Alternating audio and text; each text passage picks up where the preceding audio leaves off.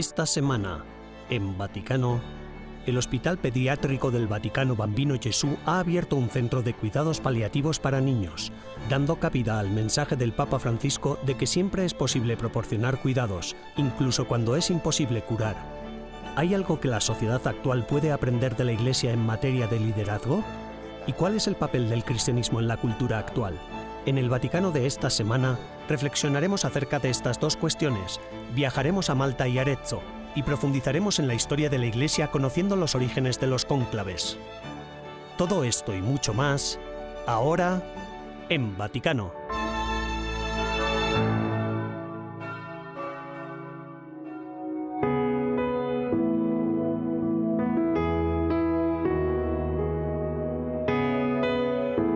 Hospital Infantil del Vaticano, el Bambino Gesù, ha abierto el mayor centro de cuidados paliativos pediátricos de Italia. El centro se dedica a la atención de niños y adolescentes con enfermedades poco frecuentes e incurables, así como a la atención de toda su familia, afectada por las implicaciones de la enfermedad y la carga de los cuidados. El cardenal Pietro Parolin, secretario de Estado de la Santa Sede, bendijo el nuevo centro en presencia de las autoridades locales y de los principales donantes, que aportaron unos 3 millones de euros para el proyecto.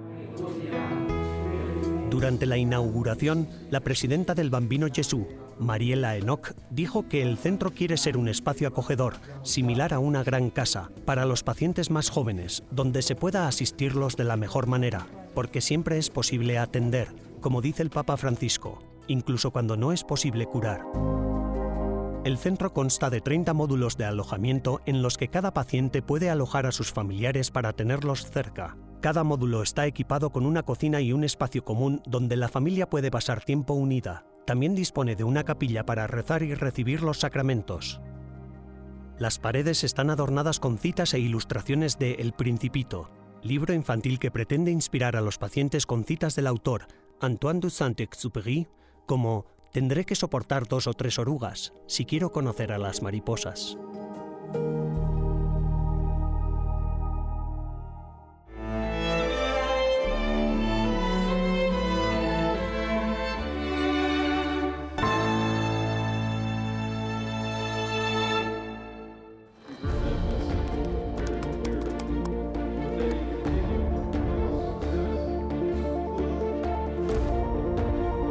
Papel tiene el arte a la hora de preservar la herencia cristiana de Occidente y hacer frente a la muerte de la cultura?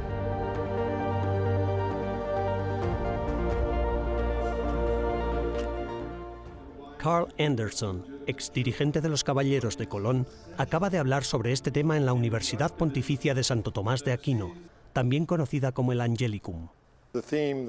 El tema la muerte de la cultura es realmente un tema muy popular entre los comentaristas seculares, filósofos y críticos sociales, pero a nosotros los cristianos no nos interesa la muerte de la cultura, lo que nos interesa es la resurrección de la misma, la resurrección de una cultura viva porque Cristo es para nosotros el centro de nuestra cultura. Carl Anderson fue Caballero Supremo de 2001 a 2021 y dirigió a más de dos millones de miembros y a sus familias para que tuvieran una vida de testimonio cristiano. Uno de los testimonios que más se citaron durante su conferencia fue el de San Juan Pablo II. St. John Paul II's greatest cultural yo diría que la mayor contribución cultural de San Juan Pablo II es dejar claro a los cristianos que tienen la responsabilidad de, a través de la cultura de su vida, a través de la cultura de sus comunidades cristianas, construir una cultura cristiana que se responsabilice de sus semejantes en la sociedad. Esa es la idea de la solidaridad. Y esa es la idea de construir una civilización del amor. Durante la conferencia, Anderson citó al Papa emérito Benedicto XVI, quien sugirió que el hombre moderno tiene dificultades para relacionarse con lo trascendente. Anderson indicó que, históricamente, una solución a este problema ha sido el papel del arte. Por esta razón, los caballeros de Colón han tomado parte en la restauración de obras de arte en la Basílica de San Pedro en el Vaticano. Hemos tenido el privilegio de trabajar estrechamente con la fábrica y creo que la lección que nosotros sacamos de esta larga relación es saber que este fue un momento, quizás uno de muchos momentos, en la cultura cristiana en el que la comunidad de cristianos que rezaba fue capaz de expresar esta comunión con el Señor de una manera preciosa y artística que elevaba el espíritu. Todavía hoy y durante muchos siglos continúa elevando el espíritu de los fieles. And continues to raise the spirits of worshipers uh, for many centuries. Mientras algunos pueden sentirse náufragos en una isla dentro de un mar de cultura de la muerte, el gran patrimonio de obras de arte cristianas que nos han legado y que podemos encontrar en la Basílica de San Pedro contiene un bote salvavidas para una resurrección de la cultura cristiana.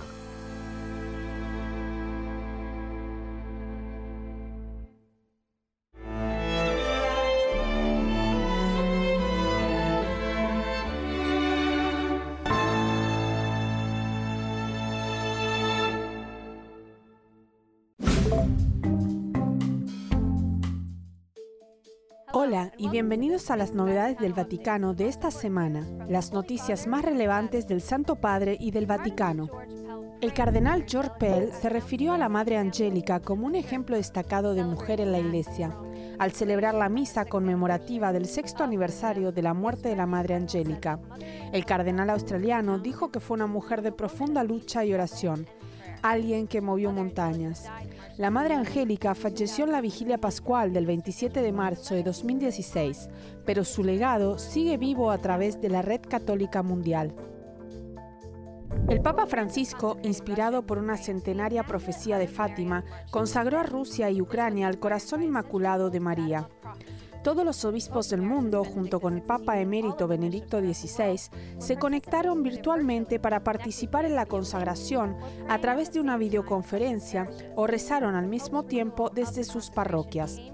Esta renovación de la consagración realizada por el Papa Francisco surge como respuesta a la guerra en Ucrania. El Papa Francisco deseó que los católicos de Hong Kong fueran buenos ciudadanos a la par que valientes ante los desafíos de esta época. En un mensaje de vídeo dirigido a los católicos de la China continental, el Papa los elogió por su fortaleza a la hora de soportar el sufrimiento causado por la pandemia del COVID-19. La situación entre Hong Kong y China sigue siendo crítica. Con este mensaje, el Santo Padre quiere manifestar su cercanía a los católicos. Del 28 de marzo al 1 de abril, una delegación de indígenas canadienses y obispos católicos han visitado el Vaticano. Este encuentro con el Santo Padre se ha estado preparando desde junio de 2021, desde que unas tumbas sin nombre aparecieran en el mismo emplazamiento en el que se encontraban diversas escuelas pertenecientes a la Iglesia en Canadá. La delegación esperaba recibir el apoyo del Papa Francisco para el esclarecimiento de este caso y que se haga la justicia debida. El año pasado, el Santo Padre aceptó una invitación para visitar Canadá.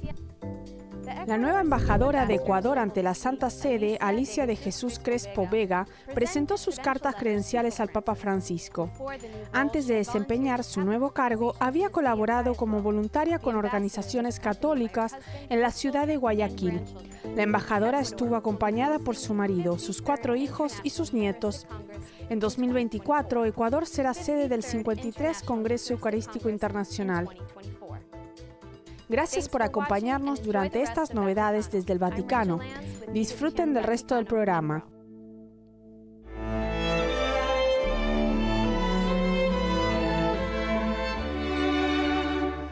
En breves instantes regresamos con más en Vaticano.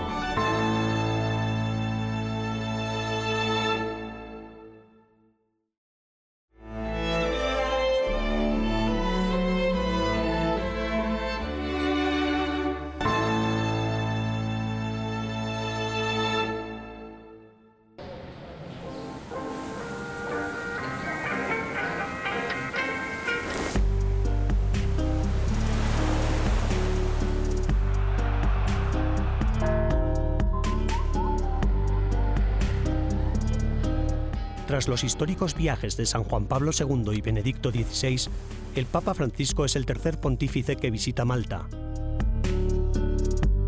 En sus dos días de viaje visitará dos islas, la isla de Malta y la isla de Gozo. El lema y el tema de este viaje apostólico está tomado de los Hechos de los Apóstoles y dice, nos mostraron una bondad inusual. El pasaje se refiere a la historia de cómo el pueblo maltés acogió a San Pablo después de que éste naufragara allí, y hasta hoy, en la isla de Malta, los lugareños conservan la gruta donde vivió San Pablo durante su estancia en la isla.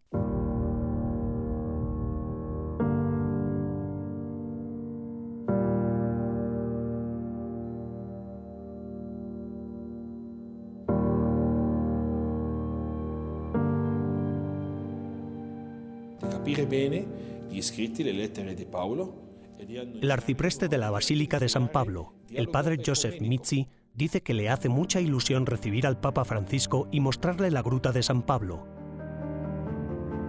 Aquí curó a los enfermos, celebró por primera vez la Eucaristía, proclamó la palabra de Dios y también realizó los primeros bautismos. Y aquí nació la primera comunidad maltesa. Es por eso que para nosotros esta cueva es sagrada porque es la cuna, el comienzo de la Iglesia Católica en Malta. De la Iglesia Católica a Malta. Y por eso seguimos venerándola, no solo la piedra, pues la piedra en sí misma no significa nada, sino que veneramos lo que San Pablo nos enseñó.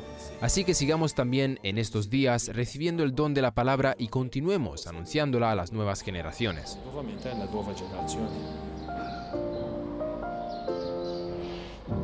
La República de Malta es un país situado en el mar Mediterráneo, entre las costas de Italia, Túnez y Libia. Su ubicación geográfica atrae a muchos extranjeros a visitar el país o a emigrar a él. El patrón de la Iglesia maltesa, San Pablo, apóstol de los gentiles, recuerda que debemos evangelizar a los extranjeros siguiendo su ejemplo. Él, que no tuvo miedo de buscar nuevos encuentros con los pueblos gentiles, sigue inspirándonos hoy para seguir encontrando nuevos medios de comunicación para anunciar y proclamar el Evangelio al mundo entero. La República de Malta está formada por una isla principal, Malta, y las islas menores de Gozo y Comino. La isla de Gozo cuenta con un santuario mariano de Nuestra Señora de Tapinu, destino de muchos peregrinos y también del Papa Francisco durante su viaje a la isla.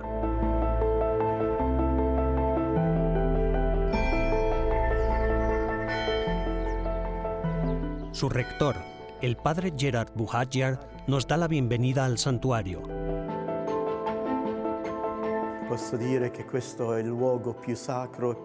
Este es el lugar más sagrado y querido por el pueblo, no solo por el pueblo gocitano, sino también por los malteses, ya que se trata de un santuario nacional al que acuden desde Malta y también desde fuera de Malta.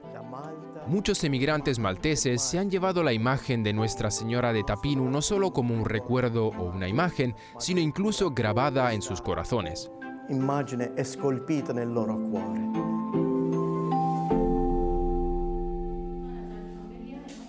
Muchas de las personas que acuden a este santuario han recibido alguna gracia especial. Así le sucedió a Francesco, testigo vivo de la intercesión milagrosa de la Virgen María.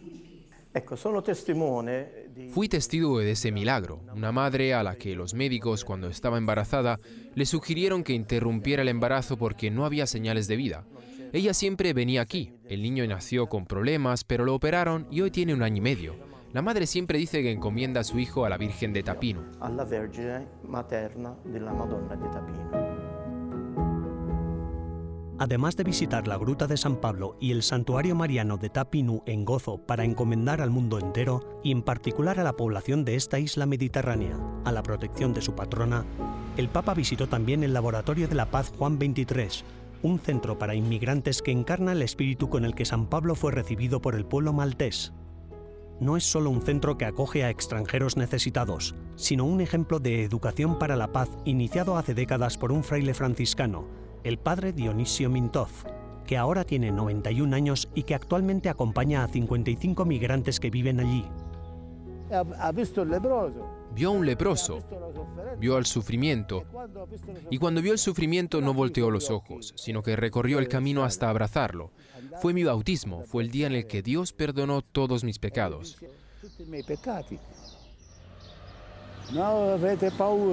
No temas. No tengas miedo cuando te encuentres con una planta con espinas, aunque por las espinas pueda salir la sangre. No tengas miedo porque después de las espinas, tras las espinas, viene la flor, la alegría que da su fragancia. Para el padre Dionisio, la educación para la paz empieza por vivir cerca de las personas que sufren y así conocer sus dificultades, aprender a caminar con ellas y ayudarlas en sus problemas. Pero todo esto debe vivirse al mismo tiempo con Dios. Así es como será posible promover la dignidad humana y defender el valor de la vida en todos los ambientes, tal y como hizo San Francisco. Estas son las tres características más importantes para describir la Iglesia de Malta, características que el Papa Francisco ha querido reforzar en su visita a la isla. El legado de San Pablo, la gran devoción a la Virgen María en la advocación de Nuestra Señora de Tapinú y la pastoral de la acogida que es tan fundamental para los inmigrantes que llegan a la isla, la misma que en su día mostraron con San Pablo.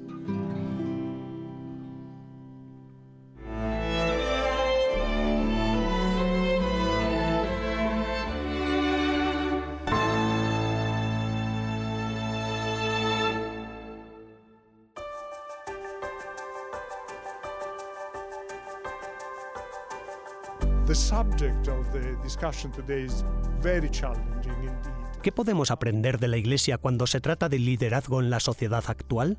El 22 de marzo, la oficina del Vaticano de EWTN acogió su tercera edición de Noches Romanas, una serie de eventos que reúne a expertos de diferentes ámbitos profesionales para debatir temas relevantes de la vida y la fe. Los de hoy son tiempos muy complicados para ser un líder y debemos trabajar juntos. Necesitamos aprender los unos de los otros para dirigir nuestras organizaciones con eficacia, ya sea en los negocios, en la diplomacia o en la iglesia. El padre Connor estuvo acompañado por Chiara Porro, embajadora de Australia ante la Santa Sede, y por el empresario italiano Paolo Cuccia. Los tres coincidieron en que para ser un buen líder hay que saber escuchar. Creo que escuchar es una de las mayores cualidades y habilidades de cualquier líder. Me sorprendió mucho, aún lo recuerdo con claridad, la atención con la que el Santo Padre me escuchaba cuando me reuní con él para presentar mis credenciales. Fue una experiencia increíble. Casi sentí que tenía que dejar de hablar porque estaba hablando demasiado.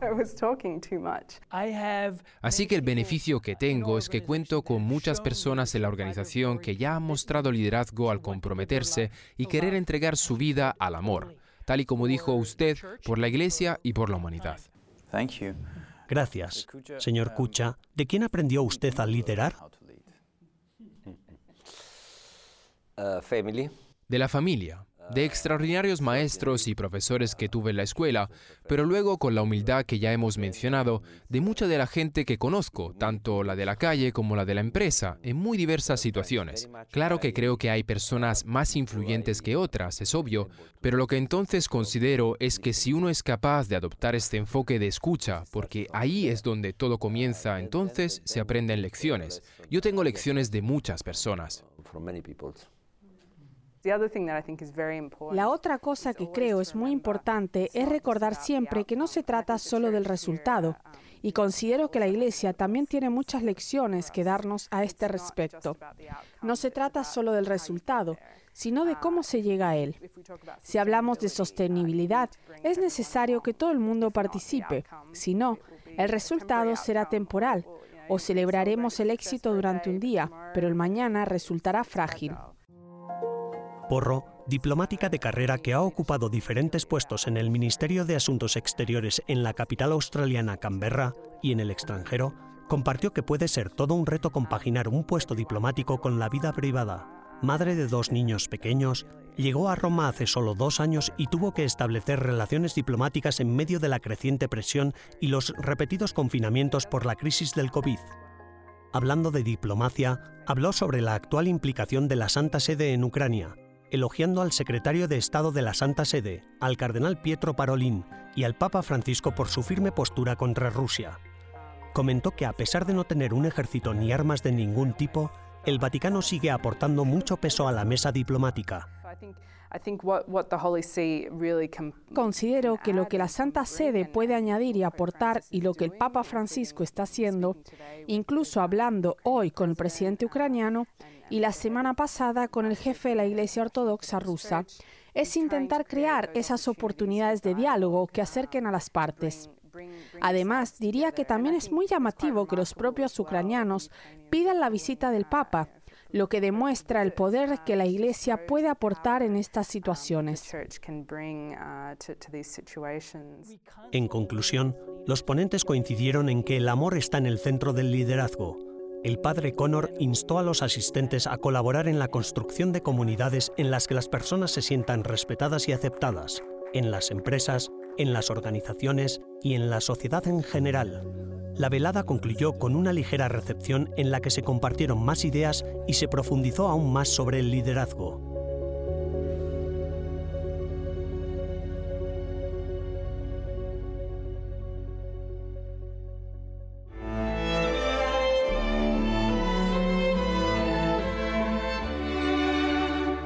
Tras una breve pausa, regresamos con más en Vaticano.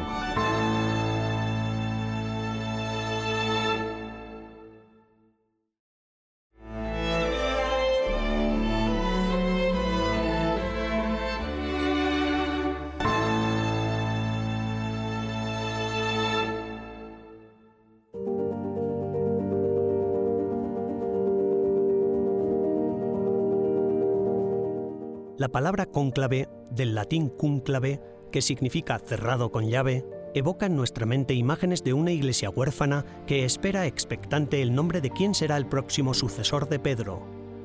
Nos hace pensar en los cardenales electores reunidos a puerta cerrada en la capilla sixtina, donde el juicio universal de Miguel Ángel nos recuerda que tendremos que dar cuenta a Dios al final de nuestros días. Pero la palabra cónclave también trae a la mente a la ciudad de Roma, la plaza de San Pedro, repleta de fieles que miran sin pestañear al techo de la capilla sixtina, esperando ver el color del humo de una chimenea que anunciará al mundo el resultado de las votaciones.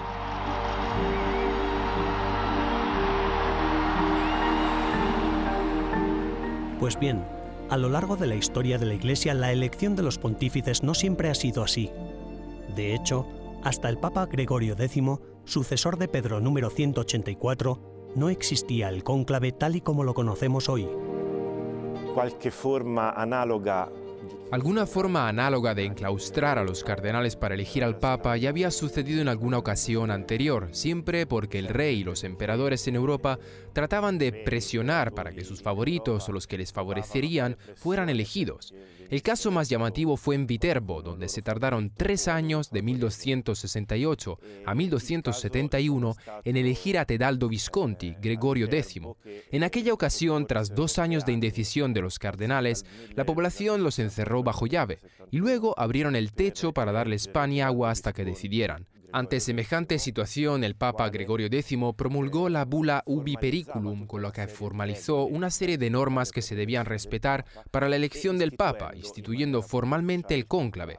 Así estableció que en pocos días los cardenales debían reunirse en el lugar de la muerte del Papa, encerrándose en un espacio fuera de todo contacto con el mundo exterior. También se añadirían toda una serie de restricciones, también materiales, precisamente para inducirlos a procurar un tiempo breve para la decisión.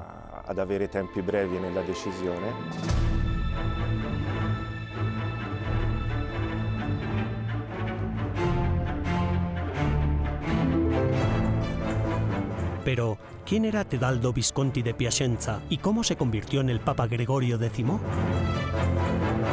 Gregorio X, al secolo Tedaldo Visconti di Piacenza. Gregorio X, entonces Tedaldo Visconti de Piacenza, fue elegido en 1271, en lo que podríamos denominar el protoncónclave de Viterbo. Su cuerpo está enterrado en el interior de la catedral. Los cardenales que lo eligieron en Viterbo se pusieron de acuerdo en este nombre después de tres años de sede vacante, también llamada sede vacía. Tedaldo Visconti no era obispo ni sacerdote, sino simplemente diácono, pero lo eligieron por sus habilidades diplomáticas. En el momento de la elección, se encontraba en Tierra Santa y desde allí lo mandaron llamar para que regresara a Roma. pero su mente permaneció siempre ligada a Tierra Santa, hasta el punto de que el punto más álgido de su papado fue la organización de una cruzada para liberar los santos lugares. Gregorio X, en su viaje de regreso del concilio de Lyon a Roma, decidió pasar las fiestas de Navidad en Arezzo, que en aquella época era un importante centro teológico entre los Apeninos y Roma. Gregorio X conocía a mucha gente en Arezzo. Fue recibido por el obispo Guglielmino degli Ubertini en diciembre de 1275.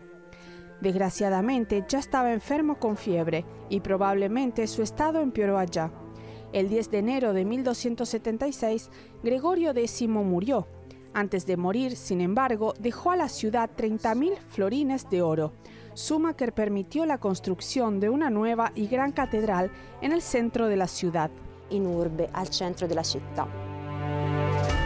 Los historiadores tienen dos hipótesis sobre cuál fue el lugar preciso en el que se celebró el primer cónclave, pero de lo que no tienen duda es de que fue en la ciudad de Arezzo y de que el beato Gregorio X tuvo la idea de esta institución.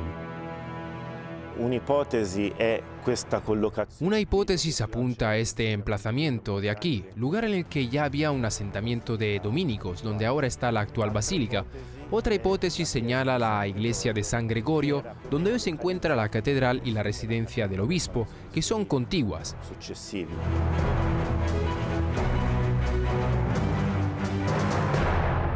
Hoy, el cuerpo del beato Gregorio X reposa en la Catedral de Arezzo, construida gracias a la generosidad del mismo pontífice, que de simple diácono en Tierra Santa fue llamado a Roma para ocupar la sede petrina como sucesor de San Pedro y cabeza de la Iglesia Universal.